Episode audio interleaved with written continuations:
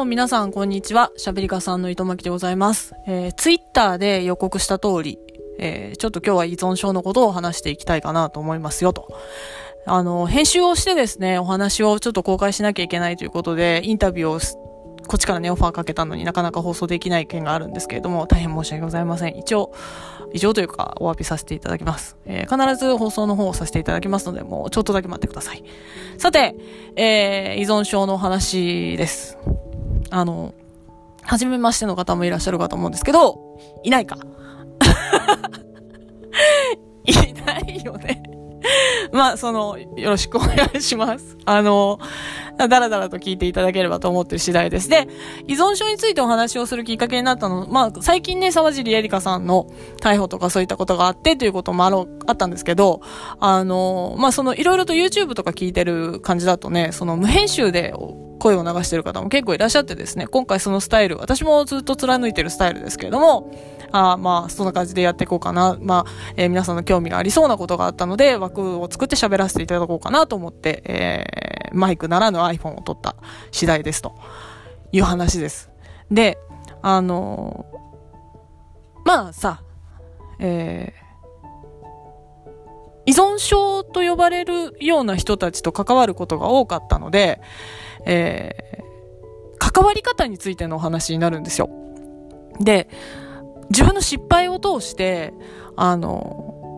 自分に依存させるっていうことがすごい怖いことだよっていう話をちょっとしていこうかと思うんですが、なるべく皆さんの耳に途絶えた時にちょっと面白いなって思えるようにお話はさせていただこうかなと。一応喋り家さんなので、していこうと思うんですけど、今回はですね、自分の経験とか、わりかしちょっと喋りづらいことも喋るので、えー、頑張って喋るみたいな感じになります。よければ聞いてってください。えー、まあ、この件に関して、あの、まあ、沢尻エリカがこうだとか、えー、依存症ってこうだみたいな、えー、話を期待されてる方はですね、まあ、あれ右になっちゃうかもしれません。あの、依存症の方と自分自身が関わるようになったらっていうお話になるので、その当人たちのことっていうのは、あまりうまく話せないかもしれないので、さて、えー、自己紹介みたいな、この分野に関する自己紹介みたいなことになるんですけど、えー、私はですね、以前ノートにちょっと触れた、文ノートで書いた時にちょっと触れたんですが、えー、キャンペーンガールみたいな人たちの元締めをやってたことがあります。で、他にですね、あの、前にラジオで話したこともあるんですけど、え、外国人のマッサージ師を、なんていうか元締めてた時もあります。いやなんか、あれですね、なんか言葉にすると余計ちょっとなんか怖いですね。響きが。元締めの もうなんか、あれですよね、なんか、いや、女の子の元締めとか、外国人の元締めとか、悪い香りしかしないっていうね。いやでもそんな悪くはないですよ。そんな悪くはないわ、ですよ。なんで、なんでんでその、外国人の俳優みたいな発音で言ったって話ですけど、そんな悪くはないわ、ですよ。そんな悪くはないわ、ですよ。ええ。まあなんか皆さんの中で、まあすごい古い話になりますけど、タクシードライバーに出てくるハーベイカイテルの、そのなんか、何ですか、女の子役付けにして、あの、売春婦として、なんかポン引き状態で元締めしてたみたいなイメージになってるかと思いますけど、そんな悪くはないです。もうこれから話していきますけど。あの、まあ、そういう仕事をしてたっていうこともあって、あの、まあ、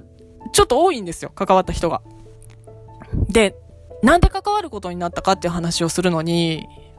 まあ、大臣の話、まあ、外国人の話よりも、ちょっとわかりやすいところ、あの、深くはそのキャンペーンガールの話しますね。あの、まあ、両方ちょっと話すことになろうかな。あの、要は、そのキャンペーンガールっていう、なんて言うんですか？あの、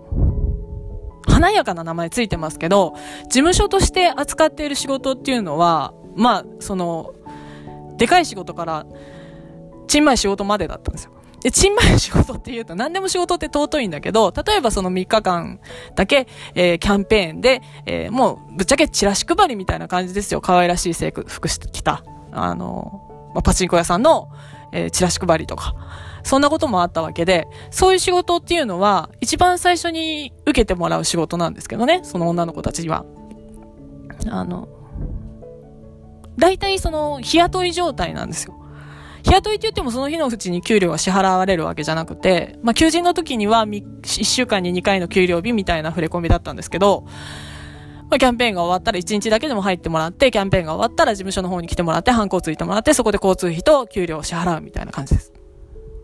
で、あの、私はその元締めと言いつつ経営者ではなかったので、えー、面接官はしていなかったんですが、えー、まあその履歴書をもらって、えー、この子はここに配置、えここに配置っていうことをやりつつ、自分もその喋る方向で仕事に関わっていたので、あの、だんだんその、え責任のある仕事を任せていくとか、そういうことをやっていくポジションだったので、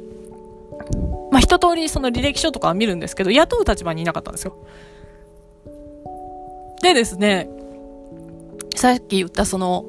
比較的その、まあ、日雇いみたいな感じに近いお仕事を受けられる方っていうのは、貧困層が多かったんですね。すべてとは言わないです。全部じゃないです。貧困層もいました。で、どこから依存症だっていうふうにこちらがわかるかっていうと、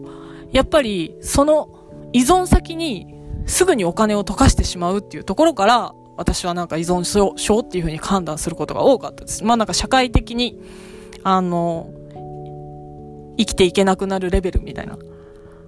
それぐらい取り憑かれた状態っていうのを依存症と判断するっていうところが大きかったです。まああの、っていうのも、その依存症になってる人って自分から依存症なんですとはなかなか言わないんですよ。言わないし認めないし、いつでもやめられるしっていうこともあろうかと思うんですけど、自ら申告することはまずないですよ。はずないです。なので、貧困からわかることが多いんですね。で、どういう風な経緯で、その貧困から依存先を知ったかっていうとですね、ちょっと触れましたが、3日間とかその、キャンペーンの仕事に、ね、入ってもらったりとか、もちろんその中で1日だけ来る子もいたんですけど、こちら側としてみれば、3日間出てもらった方がいいわけで、もちろん連続で入ることも、子とかもいるわけですよ。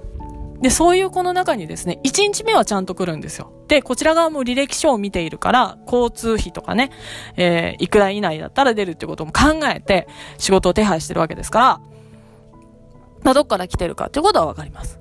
で、1日目ちゃんと来るんですけど、2日目の連絡をその日のうちにもちろん、明日は何時集合で、えー、またよろしくね、みたいな。あの、ちゃんと、あの、下着の、下に着てる制服だけちょっと、あの、洗いだけ洗ってくんだよ、みたいな。わかります？そんな感じの汗かいちゃっただろうかみたいな。えー、そういうことがあったりとかするわけなんですけど、あの、二日目の連絡をするときにですね、こっそり私に交通費がないから来れないかもしれないって申告する子がいるんですよ。で、先ほどもちょっと触れたんですが、あんまり遠いところから来ないようにこちら側も設定してるから、交通費って言っても片道500円いかないんですよ。片道500円いかないんだよね。で、それを払えないから、えー、前借りしてほしいみたいな、ことを言う方がいます。できるだけその事務所の方に申告して、前借りとかは、制度としては一応あったので、事務所の方に申告してもらうんですけど、まあその次の人もなれば、もう無理ですから、私が肩代わりすることになります、大体。で、あのー、まあそれでも、あの、みんなの前で、はいっていうふうには渡さなかったんですよ、チーム組んでても。で、あ、分かった、後でそれ聞くわ、つって、その、解散します。で、そういう子がいたりします。で、そう一人いると、じゃあ私もみたいな子が出てくることもあるんだけど、あの、そういうこといるとですね、そういうこと話すると、まず気になるのが、あの、500円以下も払えないぐらいじゃないですか。まあ、往復で1000円いかないですけど、飯どうすんのっていう話で。そうすると、まあ、逃れる子っていうのは家にあるもので、あの、食いつなぐので大丈夫ですみたいな言い方するんですけど、掘り返して掘り返してみると家に帰ってないことが出てくるんですよ。むしろ、この辺のコインランドリーで泊まって、その交通費でカップラーメンとか食べようと思いますみたいな。家がないです。いや、で、皆さんちょっと疑問に思ったかと思うんですけど、家がない人がどうしてそこにいるのって話で、履歴書に住所書いてあるはずでしょっていう話なんですけど、掘り起こして掘り起こして掘り返して掘り返して掘り掘りしてみると、あのー実はその実家の住所を書いているだけで友達のところを転々としていて、えー、今日は泊まるところがないということ子とか、えー、まあ、ほぼほぼ女の子だったんですけど、あ、もう全員女の子か、だったんですけど、あのまあその元の彼の住所を引っ張ってきて同棲している手を取ってるけれども、もう別れてるとか。まあ、まあ、その漫画喫茶で生活しているとか。そういう、お金入ったら漫画喫茶っていう生活になっちゃってるんだよとか、えー、そういう方とかいました。それ聞くと私の場合はあんまりこれは、あの、後に言いますけど、おすすめできることじゃないんですけど、仕事を回していく上で、どうしても、えー、必要なことだなと考えたら、交通費を渡すんじゃなくて、金渡すんじゃなくて、えー、うちに泊まらせてました。あの、で、その当時の私の生活スタイルっていうのが、そんなにお金があるわけではなかったんですけど、まあ私、結構その、なんていうか、その場、場当たり的なところはあるので、あの、なんていうかすごく貯金していたわけでもなかったんですよ。ただ、あの、いろんな生活をしてきたから、その当時もですね、えー、自分では絶対ゼロ度点みたいなこと言ってたのかな絶対ゼロ度点っていうのを設けてたんですよ。どんな感じかっていうと、あの、皆さんもやってるかと思うんですけど、夕飯はいくらまでしか使わないとか、あの、そういうことを幸せに思うようにしてたんです。うわー、ほかほかのご飯幸せ？みたいな。それが私にとっての自分の生活の絶対点にしといたんですよ。で、えー、外食するときには、ちょっと幸せ、いつもよりぐんとちょっと幸せだな、みたいな。でも本当に幸せなのはこの絶対ゼロ度だぞ、みたいな生活スタイルを貫いてたんですよ。未だにそういうところはあって、ツイッターで私ご存知の方、糸巻食堂って言って、あの、台風の後ご飯を作ったりとかしてた写真をですね、あの、出してたと思うんですけど、人に出すのも私の場合家庭料理って呼ばれるもので、誰でも作れてそんなに高くないものなんですよ。いつも食べれるもの。で、そうじゃない日はちょっとラッキーみたいな感じ。基本的には、あの、なんて言うんですか？いつものご飯がハッピーみたいな。基準点っていうのを設けて、そういう生活をしてたので、もちろんその人が来た時とか、え人にご飯食べさせる時にも大盤振る舞いして、あの、なかなか店でおごるっていうことはしなかったんですよ。で、えー、他にもですね、まあ、その仕事の関連だけじゃなく、こういう生活ですから、性格ですから、わりかし人が来てご飯食べるってことは結構あったりとかしたので、そういう方がなんか持ってきた食材とか、まあ今、その、糸巻き食堂とかわんないです。そういうので作ったりしてるぐらいで、あんまりお金を使わなかったです。で、あの、そういう子たちが来ても、なんか特別、すごい、あの、贅沢品を食べさせるわけでもなく、あの、朝は卵かけご飯です、みたいな。で、あの、昼はおにぎり持たせたりとか、え、夜は、ちょっと昨日、あの、タラが安かったから鍋です、みたいな。そういう感じです。で、あんまりね、あのー、今でもそうなんですけど、酔う時はすごい酔っ払うんですけど、お酒もそこまで飲まない。飲む時は飲むけど、毎日は飲まないみたいな。で、あのー、なんていうのかな。あと、まあ、ともかくそういう普通の生活を愛する人だったんですよ。だ来ても特別なことはしないみたいな。シャンプーも美容院で買わないみたいな。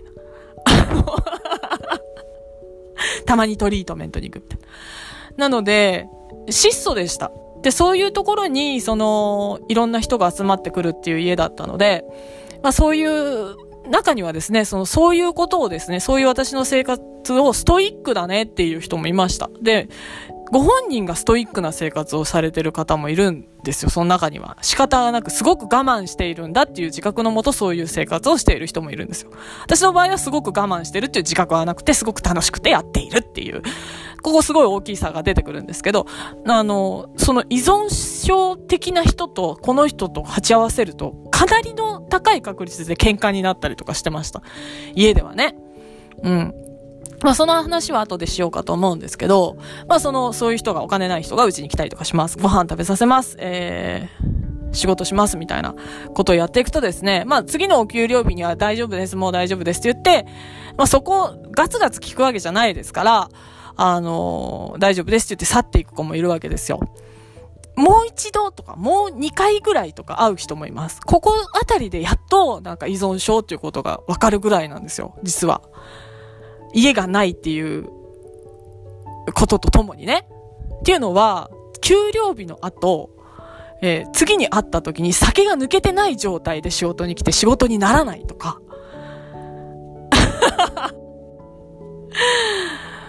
あの、またお金がない状態で交通費貸してって来るとか、また泊まらしてってなったりとかすると、そりゃ聞きますよね。そうすると、いや、ちょっと、スロット行っちゃったとか、まあ、酒に酔ってればもう完全に酒だろうなんですけど、あの、まあ、闇の深いところだと、しばらく経ってきたと思ったら、なんかすごいブランドのカバンとか持っててどうしたのみたいな、アブリーね、みたいな話に聞いてみたら、なんか売りをや、売り手売春みたいなことをやってたっていう子もいたし、実際。なんか、なんかしらその、金の溶かし先で依存がバレるんですよね。申告することで。あ、これは依存だみたいな。うん。で、まあ、それで知るところになってっていうこともあるんですが、えー、この仕事をする以前の話で言うとですね、まあ、タイ、タイ人というその外国人を扱ってた仕事よりも前の話をするとですね、あのー、他に沢尻さんのような方も実際いました、私の周り。ただ、こういう性格の人間にさっきも言ったけど、依存症の人の共通点として自分自身が依存症だって申告することまずないのと、自分に利益がないと思ったら隠し通すんですよ。私薬物なんか絶対しなさそうに見えるみたいで、あの、絶対言わないみたいな。絶対言わねえみたいな。ポジションなんですよね、対外的。そう見えるみたいで。なので、後で知ることになるんですよ。あの人、そういうことがあってどうのこうのだったみたいだよ、みたいな。ただ、あのー、実際はもっとそのディープなところ、えー、知ってることとかはあるんですが、その話は今度で。で、あのー、まあ、なんというか、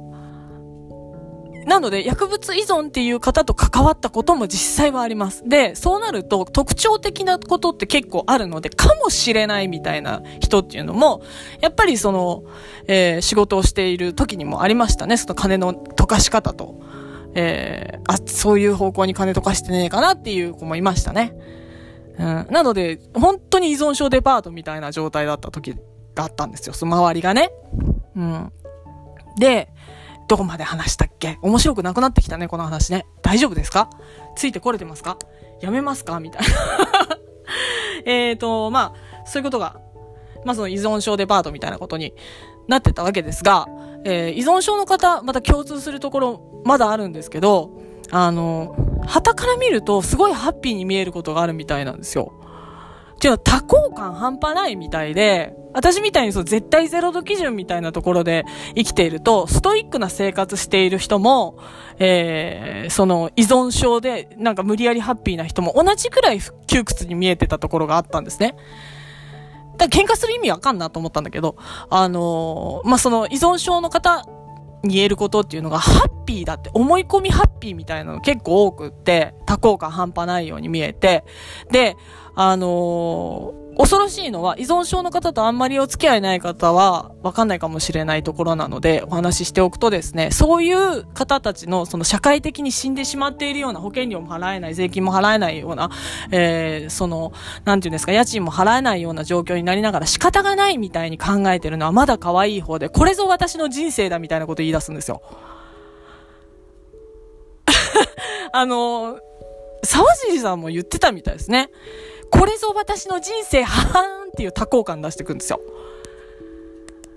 いや、不幸そうだよって思うんですけど、つつましやかな生活がすごく好きな人間にとって不幸そうだなっていう風にしかそういうのって見えないんですよ。うん。なんか、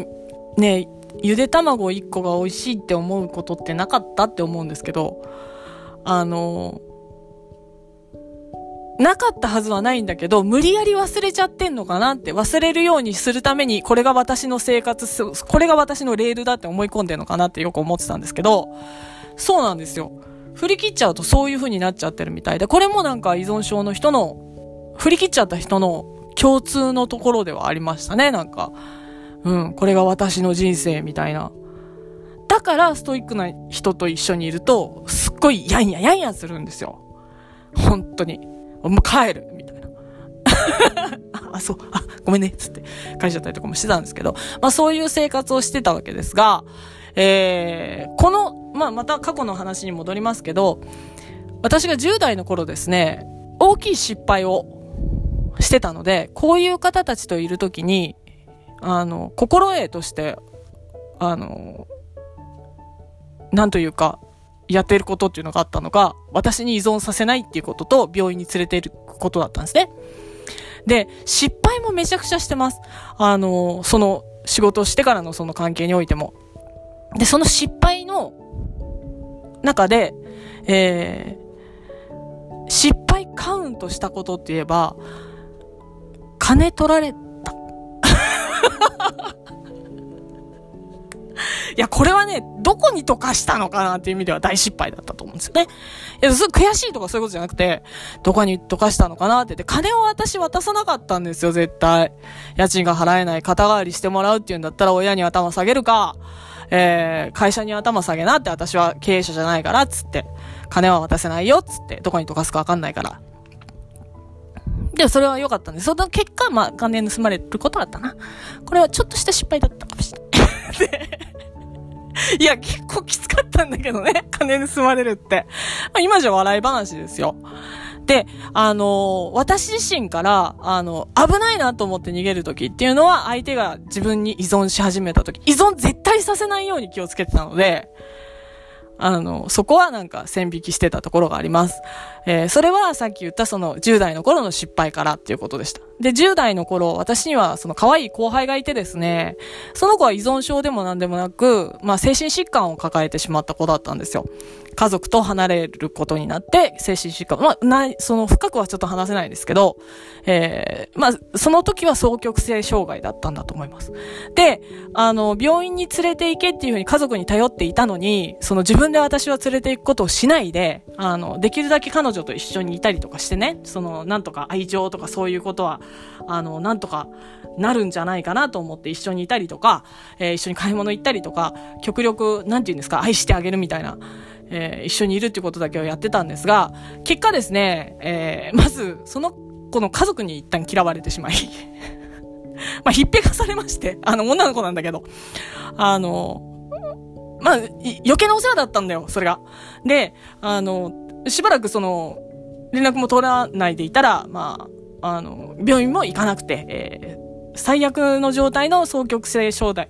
あの、双極性障害の最悪の状態の、えー、まあ、まあ、進行しちゃったっていうことなのかな、統合失調症っていう形になってしまい、まあ、手がつけられないということで、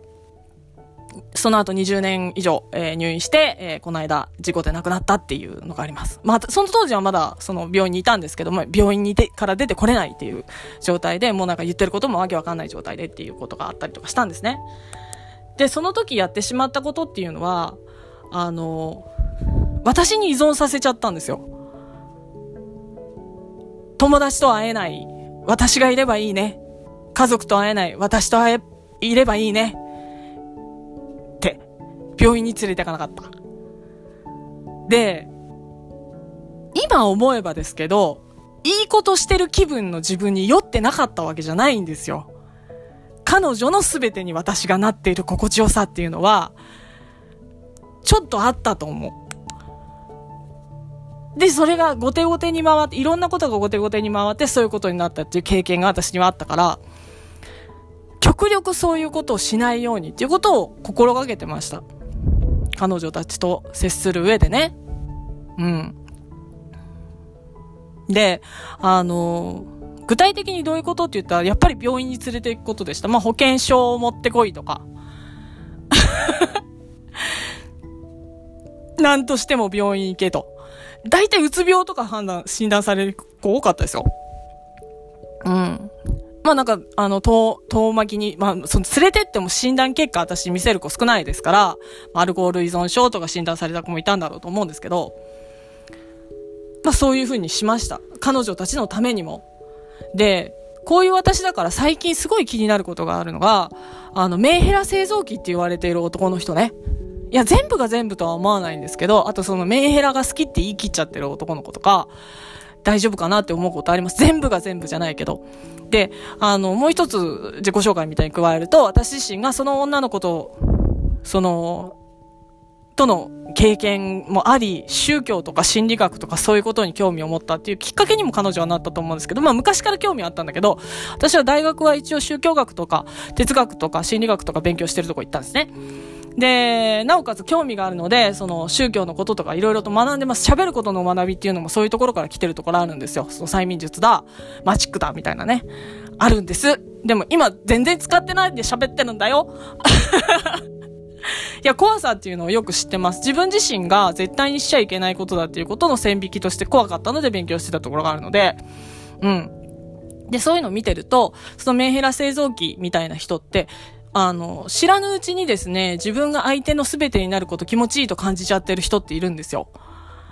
で、私みたいなタイプ、私はちょっと極度ですけど、やろうと思えば、その、弱ってる人を自分の奴隷化みたいな、その、